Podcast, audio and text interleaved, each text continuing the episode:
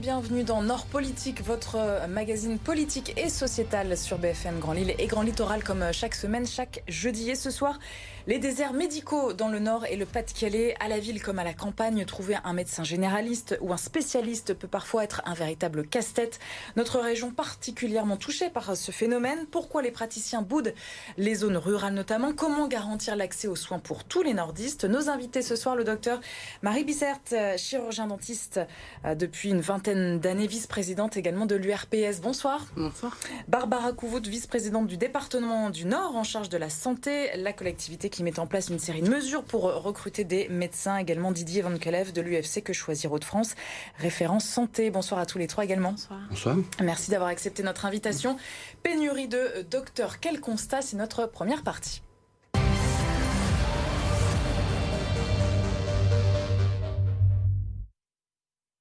Alors c'est vrai que c'est une expression, un, mot, une combinaison de mots qu'on entend souvent dans les médias, un désert médical. Mais qu'est-ce que c'est? Quels sont les, critères qui le définissent, Didier Van Kalef Alors la, première chose qui vient à l'esprit quand on parle de désert médical, c'est son approche géographique. Hein, un médecin euh, euh, dans un petit village qui euh, doit, pour quelque raison que ce soit, partir, euh, la retraite, changer de secteur, etc. Et c'est tout un village, plusieurs centaines de personnes qui se retrouvent sans médecin. Et aujourd'hui, on sait la difficulté qu'il y a à, retrouver un, autre médecin. L'originalité de l'étude qu'a faite l'UFC Que Choisir, c'est d'approcher également sur le plan financier. Mmh. Parce qu'on peut avoir un médecin, par exemple un spécialiste, à 100 mètres de chez soi, si ce médecin pratique des dépassements d'honoraires, et si j'ai peu de revenus financiers, je, suis quand même, je suis quand même dans un désert médical. Vous, pour vous, euh, Marie Bizert, un, désert médical, c'est quoi? C'est avant tout un désert, c'est ça? Un désert médical, oui, c'est une perte d'attractivité du territoire qui fait qu'un jeune praticien n'aura pas euh, l'envie euh, d'aller s'installer pour prendre la suite d'un praticien, d'un confrère qui va prendre sa retraite. Euh, pour vous, Barbara Couvout, euh, votre définition, euh, même s'il y a une définition propre aussi au ministère de la Santé Effectivement, c'est un territoire où l'accès aux soins est rendu compliqué pour bon nombre d'habitants parce que pas de réponse dans des délais suffisants à des sollicitations pour consulter un médecin généraliste ou un médecin spécialiste. Alors euh, justement, l'UFC Que Choisir, il y a un petit peu plus d'un an, à pointer du doigt dans une euh, étude l'ampleur des déserts médicaux chez, nous, même au niveau national, et surtout la difficulté pour consulter un, spécialiste. On a les chiffres, hein, 3 personnes sur 4 vivent justement dans un, désert médical pour les, ophtalmos, les gynécos et les euh, pédiatres. pourquoi vous vous êtes concentré sur ces spécialités-là à l'UFC Que Choisir?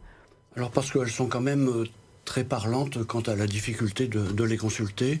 En termes de délai En termes de délai. Et en plus, ce sont des spécialités à accès direct, c'est-à-dire euh, sans avoir besoin d'une prescription médicale du médecin traitant. Et euh, on s'aperçoit que la situation est extrêmement compliquée. Euh, en fait, les cartes du Nord et du Pas-de-Calais sont deux énormes points rouges. La quasi-totalité hein, des territoires se retrouve dans, un, euh, dans ce que l'UFC Que Choisir appelle un désert médical.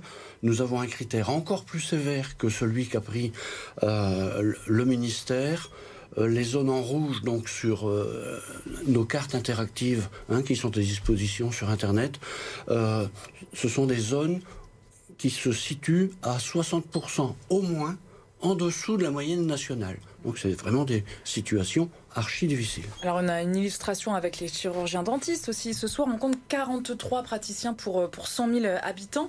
On est en dessous de la moyenne nationale euh, aussi. Hein. Notre région qui, c'est quoi? Elle n'attire pas, elle n'attire plus? C'est quoi votre analyse euh, sur ces, ce chiffre-là?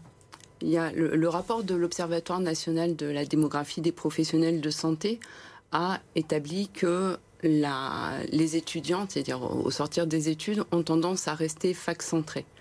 Il est évident que quand on a eu une vie urbaine à Lille, euh, c'est compliqué d'imaginer d'aller s'installer euh, à Maubeuge ou euh, dans l'Aisne ou dans la Somme ou à l'intérieur des terres du Pas-de-Calais. Ouais, le Montreuil, le Boulonnais aussi, c'est assez compliqué. Après, nous, un désert médical, c'est aussi défini par une cartographie qui s'appelle le zonage qui va, euh, sur la base d'un indicateur qui s'appelle l'APL, définir l'accessibilité. Et euh, ça pose la question de, de, l'indicateur, en fait. Est-ce qu'il est pertinent pour les chirurgiens dentistes d'appliquer un indicateur qui, euh, qui, a été fait plus pour les médecins? On n'a pas la même façon de travailler, on n'a pas le même équipement, on n'a pas les mêmes contraintes. Et, donc ça pose la question de la méconnaissance qu'ont les institutions de ce qu'est mon travail, notre travail de chirurgien dentiste. Oui, parce que pour s'installer, c'est une plateforme logistique qui coûte euh, jusqu'à 200 000 euros, c'est ça? Installer un cabinet dentaire, oui, il y a un ticket d'entrée enfin, pour monter la structure qui est à à peu près 200 000 euros. Une aide conventionnelle qui est subordonnée au zonage, donc à la notion, à la définition du désert, c'est à peu près 25 000 euros pour, euh, pour un jeune qui voudrait s'installer. Donc ça ne représente pas grand-chose par rapport à ce qu'il imagine être sa qualité de vie dans une zone sous-dotée, parce qu'il va, il va imaginer aussi être débordé de travail. Euh, donc euh, ça peut être euh, rédhibitoire en fait d'imaginer de changer, de plus être sur la métropole lilloise qui connaissent mieux. Le bassin minier aussi, Bruy-la-Buissière, qui souffre hein, également d'un manque de, dentistes. Barbara Kouvout, quelles sont les zones aussi dans le département du Nord qui, qui, sont critiques, entre guillemets? Alors pas forcément que pour les dentistes, mais pour voilà, les généralistes et les autres spécialités alors, on, a coutume de dire que 86-87% du territoire national est un désert médical. En ce qui concerne le Nord, euh, euh, on a sept arrondissements. Tous les arrondissements sont concernés euh, par, cette cartographie rouge dont parlait monsieur, si ce n'est le territoire de la Melle, où là, le nombre, la densité médicale est de 102 médecins pour 100 000 habitants, là où la moyenne nationale est 86-87. Mais dans la Vénois, par exemple, on est vraiment là dans le dur, où on est à 46 médecins pour 100 000 habitants. Longtemps cette situation-là et est-ce qu'elle s'aggrave? Elle s'aggrave. On a bon espoir euh, qu'elle euh, qu'elle euh, s'améliore avec la fin du numerus clausus, mais qui va porter ses fruits dans quelques années seulement. En attendant, il faut trouver, bien évidemment, des alternatives et des solutions pour améliorer l'accès aux soins des nordistes. Euh, vous, Didier Van Kelef, euh, on viendra évidemment sur euh, des, pistes de, solutions hein, en deuxième partie, tout ensemble, dans quelques minutes. Didier Van Kelef, vous, vous pointez du doigt aussi un manque de, de, considération, de prise de conscience des pouvoirs publics? Oui, clairement, depuis trop longtemps maintenant, des mesures ont été prises qui ont montré malheureusement une efficacité qui est proche de zéro pour euh, Comme quoi, par exemple Alors, il y a des dispositifs qui ont, euh, financiers qui ont été mis en place et qui ont eu une efficacité proche de zéro. Euh, en 2011, un dispositif a concerné 2500 médecins, 10%, c'est-à-dire 250 environ, euh, ça a provoqué 250 installations, mais seulement 25 installations dans des zones sous-dotées. Donc ça a, ça a coûté plusieurs millions d'euros à l'ensemble de la collectivité au plan national, bien sûr, et avec une, efficacité euh, quasiment nulle. Avec le vieillissement aussi des, praticiens, ça c'est euh, quelque chose à prendre en compte aussi, c'est important? Oui, évidemment, puisque là, les c'est la, je peux comprendre les, patients qui voient leur euh, praticien qui va partir à la retraite être un peu en panique parce qu'il n'y a pas de successeur. Mm. C'est, mais si je parle pour ma partie, pour la chirurgie dentaire, euh, le, la, le fait de reprendre un cabinet dans une zone sous-dotée, peut être compliqué parce que ça va pas forcément correspondre aux aspirations. Enfin, reprendre le cabinet tel qu'il est ne correspondra pas forcément aux aspirations des jeunes qui veulent un plateau technique euh, euh, avec les, nouvelles technologies. Dernière génération. Voilà. C'est le et donc l'ambition des jeunes. Il y a des sondages qui ont été faits par le, syndicat des étudiants en chirurgie dentaire. C'est plutôt d'abord leur liberté d'installation et ensuite avoir un plateau technique mutualisé entre chirurgiens dentistes et euh, des salariés euh, pour pouvoir euh, travailler dans de bonnes conditions. C'est la, la, qualité de vie professionnelle qui est, qui est extrêmement importante en fait. Alors on a un exemple parmi tant d'autres, hein, justement ce soir, un, médecin généraliste qui est parti à, la retraite dans un petit village qui s'appelle Le Derzel, c'est entre Saint-Omer et le Dunkerquois, il a 69 ans, le docteur Levis, euh, qui euh, vend son cabinet tout simplement pour euh, un euro symbolique. Et avec la mairie, eh bien il ne trouve pas de, de remplaçant et ça le met vraiment en colère, écoutez. Je suis en colère parce qu'il n'y a plus de médecins, mais euh, cette absence de médecins ne tient pas à mon fait, mais du fait euh, du gouvernement qui a laissé péricliter la médecine libérale hein, pour des raisons qui sont essentiellement de gestion économique voire de gestion comptable. Et du coup, les jeunes ne sont absolument pas incités à s'installer là où il y a des malades. Votre réaction, évidemment, à, ce témoignage, Barbara Couvout euh, bah, la réalité de ce petit village, je la connais bien puisque j'habitais euh, non loin et c'est vrai que la problématique euh, que connaît ce village et la problématique que connaissent beaucoup de villages, de bourgs et de villes et de villes du Nord. Et aujourd'hui, on sait euh, au-delà de, de, de, la mise en cause de ce qui a pu être décidé au, niveau gouvernemental, on sait euh, que les médecins euh, veulent s'implanter sur des territoires où ils ne vont pas avoir à supporter toute une patientèle, puisque j'ai coutume de dire qu'un médecin de famille tel qu'on les a connus, qui consultait de 8 h du matin à 22 h et qu'on pouvait appeler à n'importe quelle heure, aujourd'hui pour remplacer un médecin, il faut deux à trois médecins et forcément euh, sur une, collectivité euh, comme le village de Lederzel ou ailleurs, euh, un médecin ne suffirait pas pour reprendre l'intégralité de la patientèle. On sait qu'un patient, c'est environ 500 patients par médecin et donc il en faut bien davantage. Oui, on avait un autre témoignage aussi il y a quelques jours d'un médecin à Tourcoing qui, avec sa femme, se partage 7000 mhm. patients. Donc on atteint quand même des, chiffres assez, assez fous. Les mentalités qui ont évolué, en fait, c'est ça, Didier Van Kelef, au niveau des, des médecins qui veulent aussi avoir une vie personnelle tout simplement. Oui, alors clairement, le, pourcentage de médecins qui ne souhaitent plus s'installer en libéral va en augmentant. Euh, de plus en plus de, euh, de, jeunes diplômés souhaitent le salariat. Et, donc, toutes ces choses mises bout à bout font que nous sommes devant de, très grosses difficultés d'accès aux soins actuellement. Mais là, est-ce qu'on n'est pas sur un, problème de chiffres, tout simplement? C'est qu'il euh, n'y a pas assez de, de, médecins qui sortent de, la fac c'est ça pour les dentistes? Le, le, numerus clausus a été légèrement augmenté. Oui. Euh, aujourd'hui, il y a une réforme, c'est-à-dire qu'on doit parler de numerus apertus. C'est-à-dire, euh, clausus, ça voulait dire fermé, apertus ouvert. Normalement, en adéquation avec les besoins des territoires, en discussion avec les ARS et les, universités.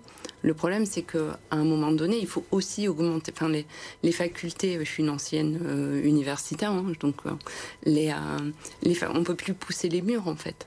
Il faut, euh, pour augmenter le nombre de professionnels de santé, et ça vaut pour euh, médecine, dentaire, euh, il, faut, il faut aussi des enseignants et des structures de, des structures d'enseignement. Enfin, c'est donc la, la Quand vision. Quand on est jeunes dentistes, justement, on peut s'implanter où on veut, par exemple chez nous dans le Nord et le Pas-de-Calais? Ouais, aujourd'hui, il y a vraiment un point particulier en dentaire, c'est que 80, plus de 80% de l'offre de soins est libérale.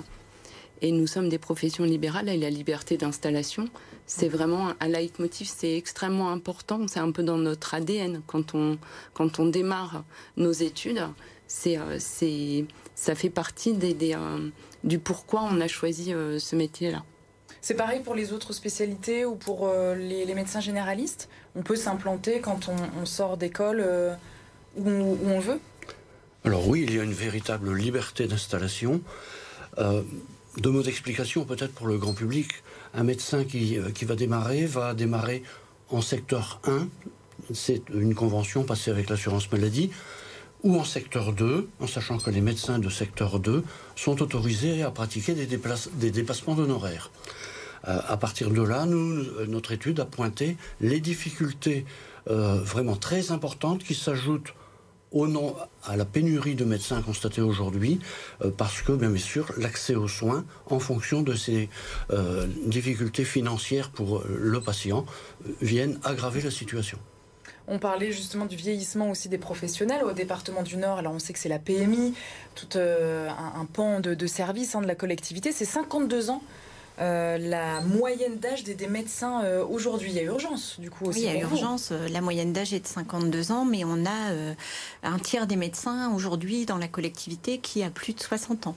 et on a aujourd'hui 24 postes non pourvus sur l'ensemble du département, sur l'ensemble des missions qui incombent aux services départementaux, à savoir la PMI, les services, donc la PMI de, la grossesse jusqu'aux 6 ans de l'enfant, les services autonomie, donc qui, qui sont particulièrement vigilants aux personnes en situation de handicap, aux personnes âgées, les services de prévention santé, euh, tout ce qui est ECJ, de lutte contre la tuberculose, les infections sexuellement transmissibles et tout ce qui est bien évidemment protection de l'enfance. 24 postes. 24 postes. Euh, c'est du jamais vu. C'est euh, enfin on a 100, 100, postes occupés, 24 postes vacants et, et sur l'ensemble du territoire, même sur la métropole européenne de Lille. Vous trouvez pas? On ne trouve pas, donc on on essaye de mettre en place des mesures euh, pour renforcer l'attractivité, euh, l'attractivité des postes. Et on a, en ce sens, passé une délibération récemment au dernier conseil départemental pour travailler sur l'attractivité. Alors justement, on va y venir à, ces mesures, à ces propositions, vos propositions, vos pistes euh, pour réduire et améliorer l'accès aux soins pour les nordistes. C'est notre deuxième partie.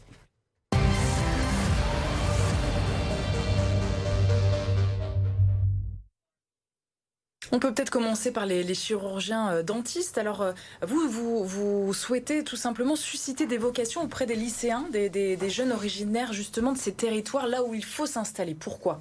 On a la chance d'avoir euh, la seule ARS en fait qui a mis en place un, système de cordée de la réussite.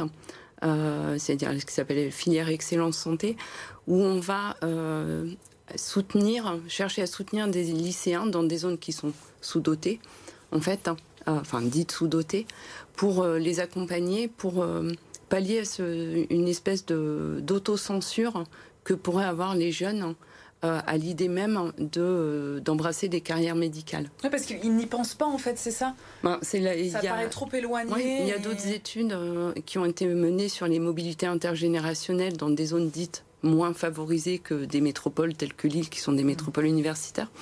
Et donc oui, il y a, je trouve pas d'autre terme que autocensure. C'est euh, c'est euh, c'est pas dans c'est pas dans leurs habitudes en fait. Donc euh, c'est pas c'est pas dans dans les habitudes ou dans les de la famille d'imaginer. Puis ça pose des contraintes et c'est en ça que c'est super intéressant de discuter avec les élus locaux, la région. soutenir ce, qu'on, ce qui existe déjà avec la faculté de médecine notamment et le rectorat et l'ARS. C'est du coaching en fait, apprendre à faire les études. Enfin, les études en santé sont difficiles, prendre les prises de notes, etc. Mais il faut, aussi penser à la logistique. Euh, des résidences étudiantes. Le loyer moyen à Lille, je crois qu'il est à peu près, enfin, il a plus de 500 euros. Donc des résidences étudiantes.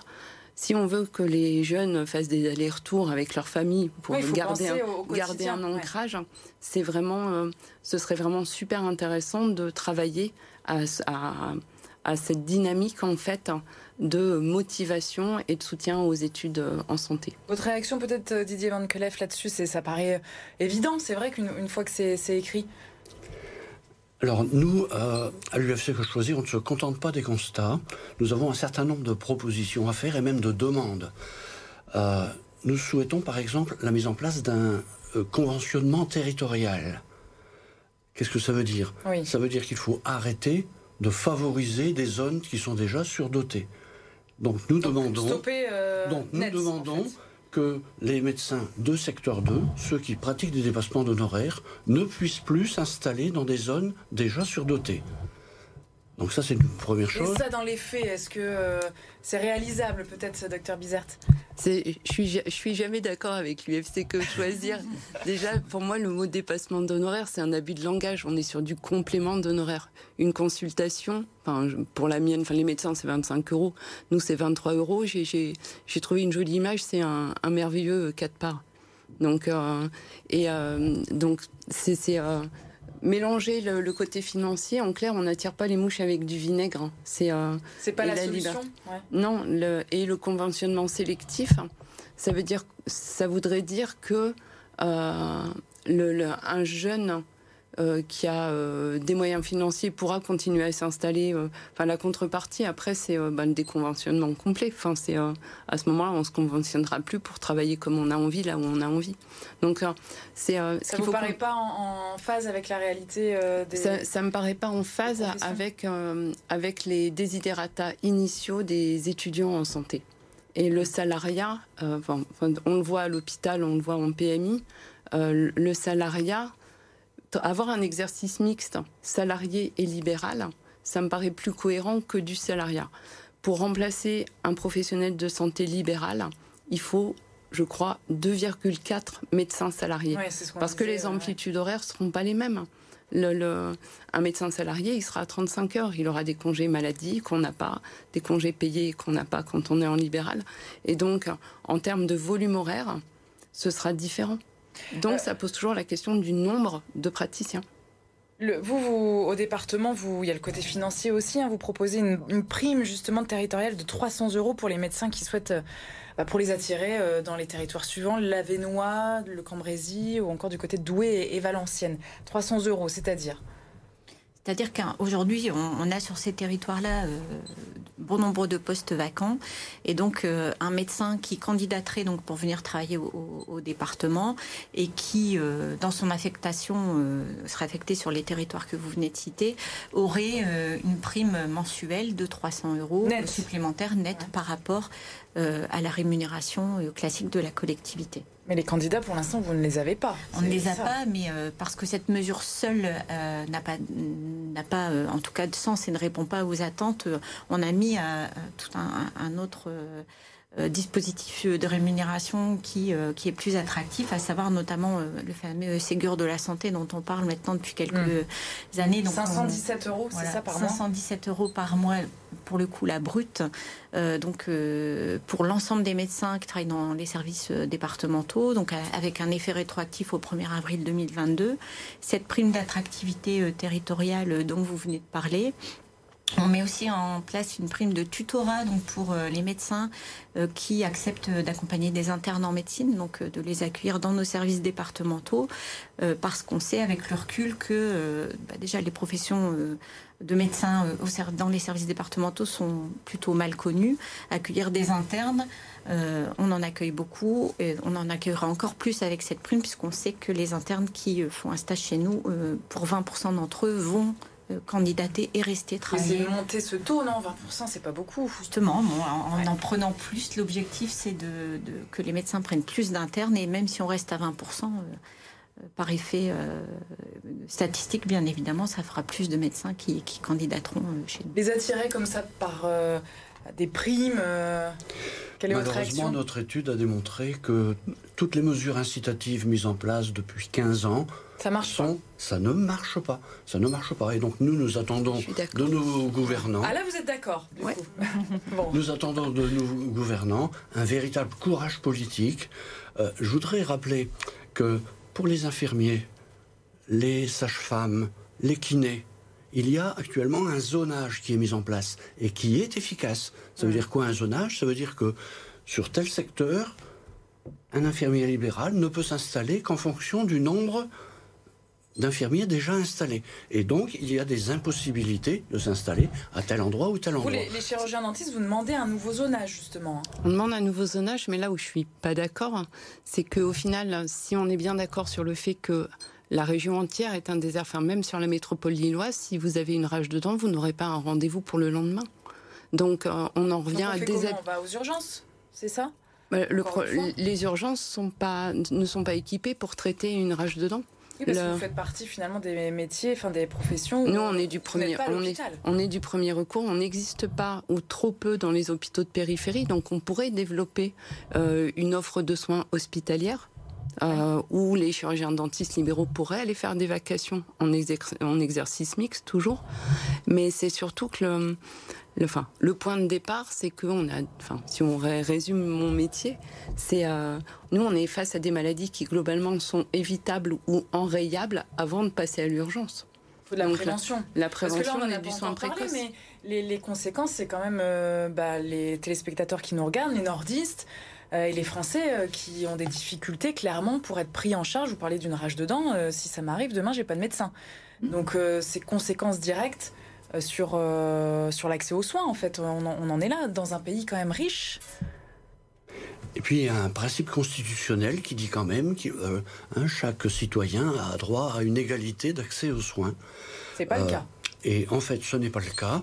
je vais prendre un exemple frappant et qui n'est pas seulement vrai dans la région. les personnes sans médecin traitant. Nous nous demandons la mise en place effective d'un système de désignation d'un médecin traitant pour l'ensemble des... Obligatoire, du coup pour l'ensemble des, des, Français, pas seulement hein, des, pour des habitants de notre... justement les maladies, là on parlait des dentistes. du coup, on, ne peut pas accepter que, que, des personnes se retrouvent sans médecin traitant. Alors il y a des personnes âgées, des personnes en, en, affection longue durée, etc., etc., des personnes en situation de handicap sans médecin traitant. Euh, quand on sait les conséquences qu'il y a au niveau du remboursement par l'assurance maladie de l'absence d'un médecin traitant, c'est vraiment quelque chose qu'on ne peut plus accepter et, c'est une demande forte de notre association. en tout cas, il faut susciter aussi des, vocations puisqu'on n'a pas assez de médecins. Euh, c'est ça, il faut aller chercher euh, les, jeunes pour qu'ils fassent des études en, santé, là, quand même. Il y a urgence pour les Juste une question par rapport à cette, euh, cette coercition à l'installation, en fait. Est-ce que vous, patients, vous êtes prêts à perdre votre liberté de choix de votre praticien?